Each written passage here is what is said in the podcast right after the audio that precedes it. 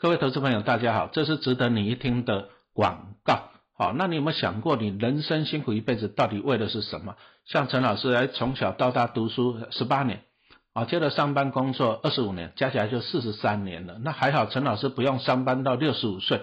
可是很多的人呢，六十五岁退休以后，还在担心退休金不够，还在烦恼自己活太久。其实股市是金鸡母呢，平均每年发放超过一兆现金股利。那过去十年已经发了十几兆的现金股利，这个钱跑到哪里去了哈？有钱人就是利用这些钱，对不对？那他去怎样炒高物价、房价、地价？那这个叫做通膨，也就是一般的上班族，你如果不懂投资理财，哦，你反而就会受伤了。那陈老师跟淡如姐，哦，这是首次合作的培养富脑袋的理财必修。线上课程哈，我按照我们的一些投资的心法跟经验，哦，我相信可以帮助到大家。其实股海在走，知识要有了。每个人都想要到股市提款，可是谁是别人的提款机呢？哈，所以你一定要参加我们的课程，培养富脑袋的理财必修课，建立正确的投资的知识。好，那你就能够稳稳的在股海中获利。好，所以说，请你记得，我们这个课程目前正在给大家特价优惠，哈，定价六千块，三月八号到三月二十二号只要二二八零，只要二二八零。那其实哦，少吃一顿大餐就有了啊。但是呢，你来参加我们这个培养富脑袋的理财必修线上课程，相信会对你的人生有很大的帮助。好，谢谢收听。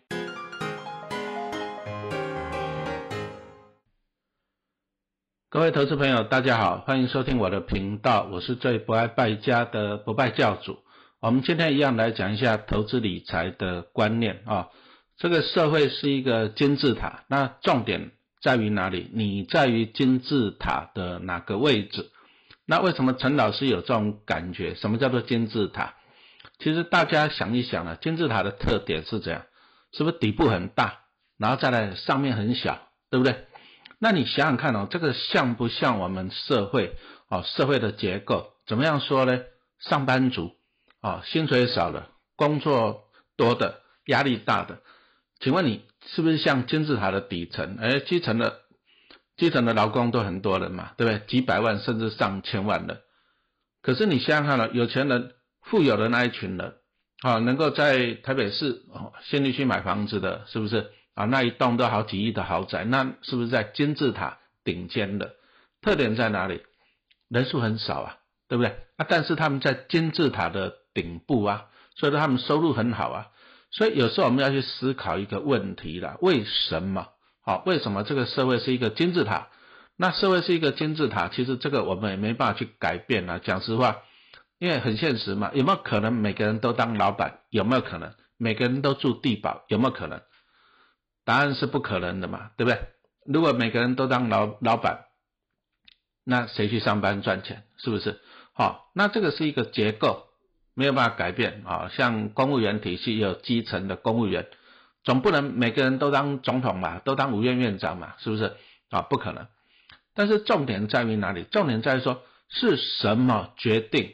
好，你在金字塔的底层，哎，这个就是一个副脑袋的观念啊，副脑袋。那这个讲到陈老师为什么有一个金字塔上体验哦，就是其实我年轻的时候也没什么志愿呐，反正以前就是读书嘛，毕业啊毕业要干嘛就工作赚钱，跟大家都一样啊，是不是？那等到真正上班以后才知道说钱难赚，所以为什么后来跑去当流浪教师？因为教书轻松嘛，就就讲实话嘛，对，还有寒暑假啊，教书轻松，寒暑假。那但是很不幸啦，因为陈老师没有教师证啊。好，所以说我流浪教师到流浪了五年，后来流浪不出来，那我就只好到什么，还是要去找工作。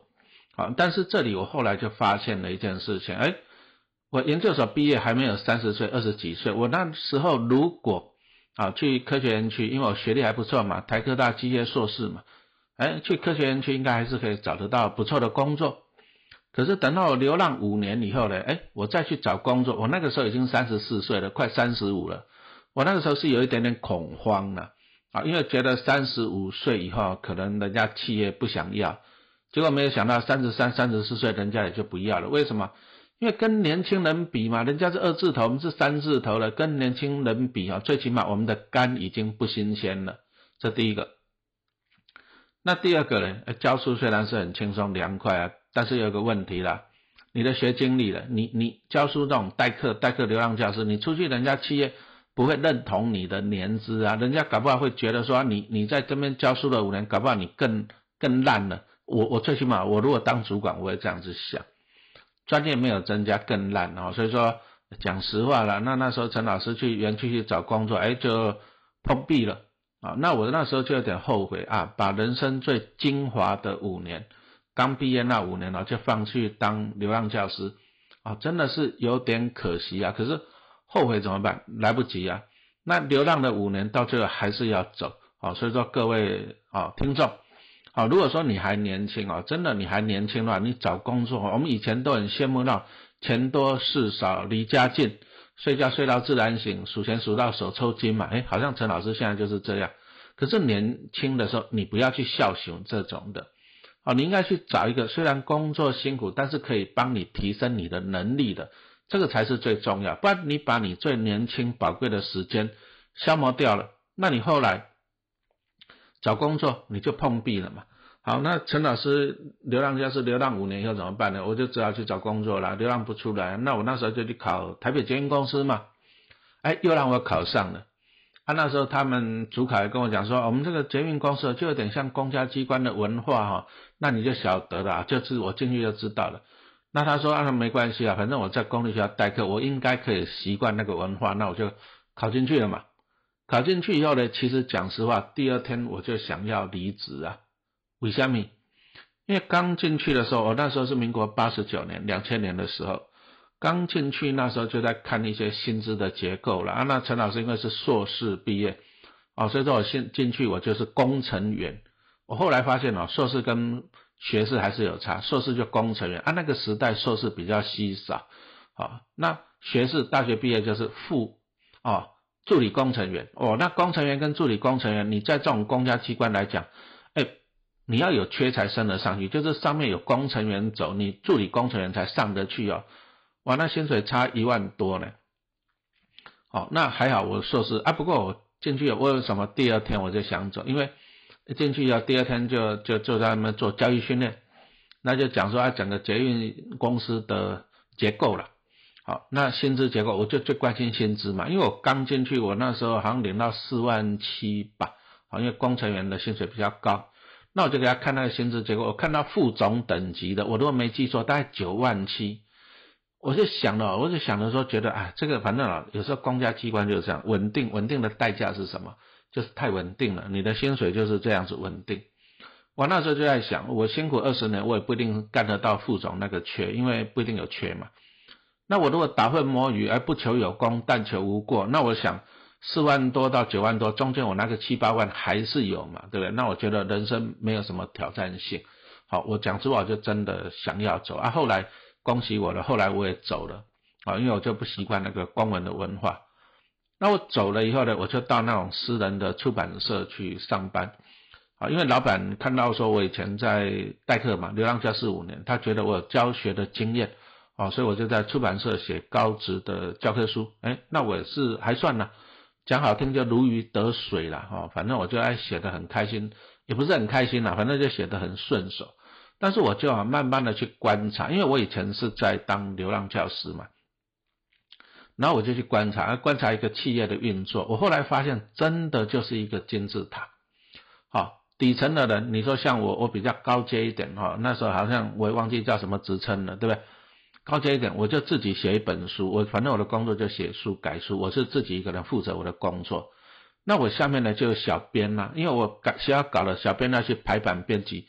我每次都发现，我书还一个段落写好，我丢给小编，小编都说他很忙，他忙不过来，没办法接我的案子。为什么？小编他手下通常一本手上都好几本书，同时要忙。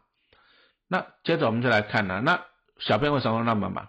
因为小编他就做一些编辑、排版、打字啊、校对，啊，那讲实话了，这种工作就是这样子，大多数的人只要经过一定的训练都做得来的，好，都做得来。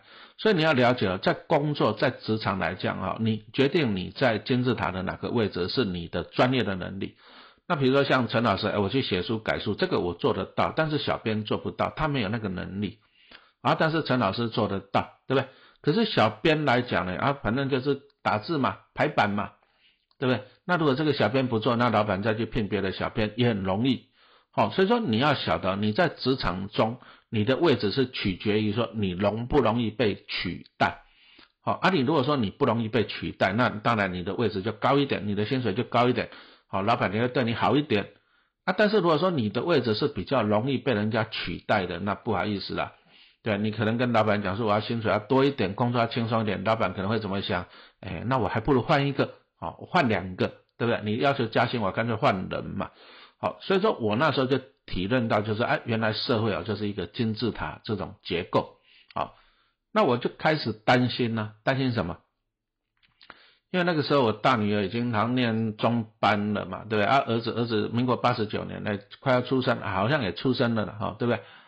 那我就在担心，说万一我的小孩子也是将来出了社会，也是在金字塔的底层，那怎么办？哎，我会担心咯。哦，金字塔的底层，那大家想想看，哪个父母亲你希望你的小朋友是收入少、工作压力大？哪个希望的？可是问题又来了，因为我那时候小孩子还小嘛，所以说我也没办法说预知啊，他未来会怎么样？比如说会不会读书啊？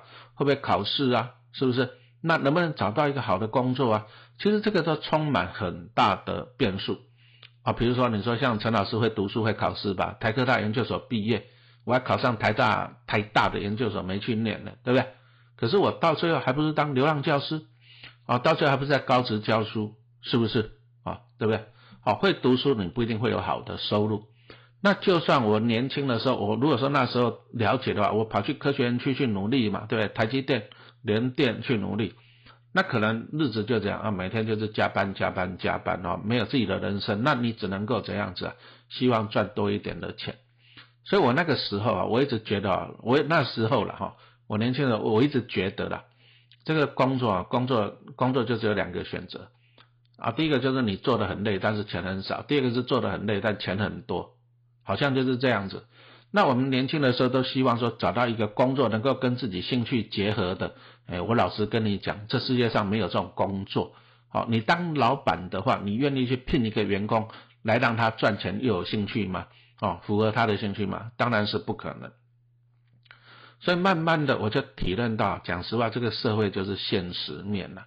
好，你你怎么去跟老板谈加薪？怎么跟老板谈？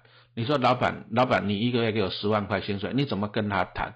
很简单嘛，哎，老板，我一个月帮你赚二十五万，赚三十万，我跟你要十万块薪水，哎，老板就会给你。好，你要有你的能力。但是我就回到原点嘛，我说啊，那我我时候那时候我的小孩子还小，那万一他不会读书怎么办？那有这个几率嘛？那陈老师教书教了二十三年，我也看过很多小孩子，真的他在努力读书，就是成就有限。那我有看过聪明的又不爱读书，我也看过。这第一个。那第二个，就算你会读书，名校毕业，你将来怀才不遇怎么办？找不到好工作怎么办？有没有可能？有。那就算你找到好工作，你很辛苦怎么办？对不对？那我就开始烦恼了。万一我的小孩子将来出了社会是在金字塔的底层，我会烦恼啊。可是烦恼无济于事嘛，怎么办？想要改变啊，就只好做出行动。所以我在小孩子还小时候做一件事情啊，就是利用每年合法的赠与。啊，把钱赠与到小孩子的户头，小孩子户头有钱，好，那我就在他的户头里面投资股票，啊，那当然这个过程老师也写在那个《小小巴菲特》这本书里面，哈，那我就是这样子做，好，那把钱放小孩子户头，那认真学习投资，那不过讲实话了，你说像我大女儿，哦，帮她投资，那时候大概放两百多万吧，呃，老人家不大记得了，那放了大概二十年，那滚到两千多万。哦，滚了十倍。其实如果说巴菲特来滚，应该比我报酬率更高了。那这个又讲到说，哎，第一个，陈老师那时候还年轻，哈，我没有很正确的投资股票的知识。因为你要想，民国八九十年代那个时候，大家可能还是杀进杀出，杀出杀进了。那我后来才慢慢体认到说，哦，原来我这边赚那边赔，到最后一场空。所以我慢慢的哈，才走到了这个纯股的路啊。我最主要还是纯股，纯股的路啊。这个就是一个经验观念的改变。好，那当然呢，有时候我也在想呢，如果说陈老师啊，我年轻一点的时候，好，然后我那个时候具备我现在的投资的知识，哦，那我相信我现在的财富啊，应该又会多很多倍。那我就不是在五十岁退休了，我搞不好我在四十岁我就退休了。哦，可是人生哦，人生没办法回头路了。讲实话，那我也我最起码我也阿弥陀佛了。我说还好，我年轻的时候有投资，我帮小朋友投资。那我最起码，好，我在我哎五十出头的时候，我还是可以怎样？哎，主动离职啊，把工作 fire 掉。我最起码我有做啊。但是讲实话，我如果年轻的时候具备这些知识的话，我可以提早十年退休。哦，所以说我从今天这个课程哈，当然了，我现在跟淡如姐在一个培养富脑袋的理财必修课，哦，就是讲到说社会是一个很现实的金字塔。那我因为当初年轻的时候，我自己也在金字塔的底层过，我也担心我的小孩子在金字塔的底层，所以说我帮他们投资啊，那我灌输他们投资的观念啊。那其实人类最宝贵的就是知识啊，知识可以传承。所以我跟淡如姐这个课程呢，我真的要跟大家分享，就是说。你想要改变你的未来，你想要不要在金字塔底层被人家剥削？你要建立一个有钱人的脑袋，好，利用有钱人的方式来思考，那利用有钱人的方式，好，你才可以慢慢一步一步的爬上金字塔的顶端了，啊，不然你在金字塔的底层哦，你承受的还是高物价、高房价，你的人生哦，讲实话还是会辛苦哈。所以说，最后还是要稍微广告一下，就是我们这个培养富脑袋。理求的必理财的必修课，其实就是要讲，第一个，你是如果说你是投资的新鲜人，你是一张白纸，那再来就是哎，小朋友他当然也是一张白纸嘛。好，我们是比较推荐就是说亲子互动，好，或者说你从做中学啊，比如说你年轻人，你从你的薪水，你每个月的薪水啊，你做你的收入支出的规划啊，小朋友你有零用钱啊，我们这个在课程中就跟大家介绍。你把钱省下来，那你怎么去把这个钱啊，用正确的方式啊去投资，把它滚成大钱？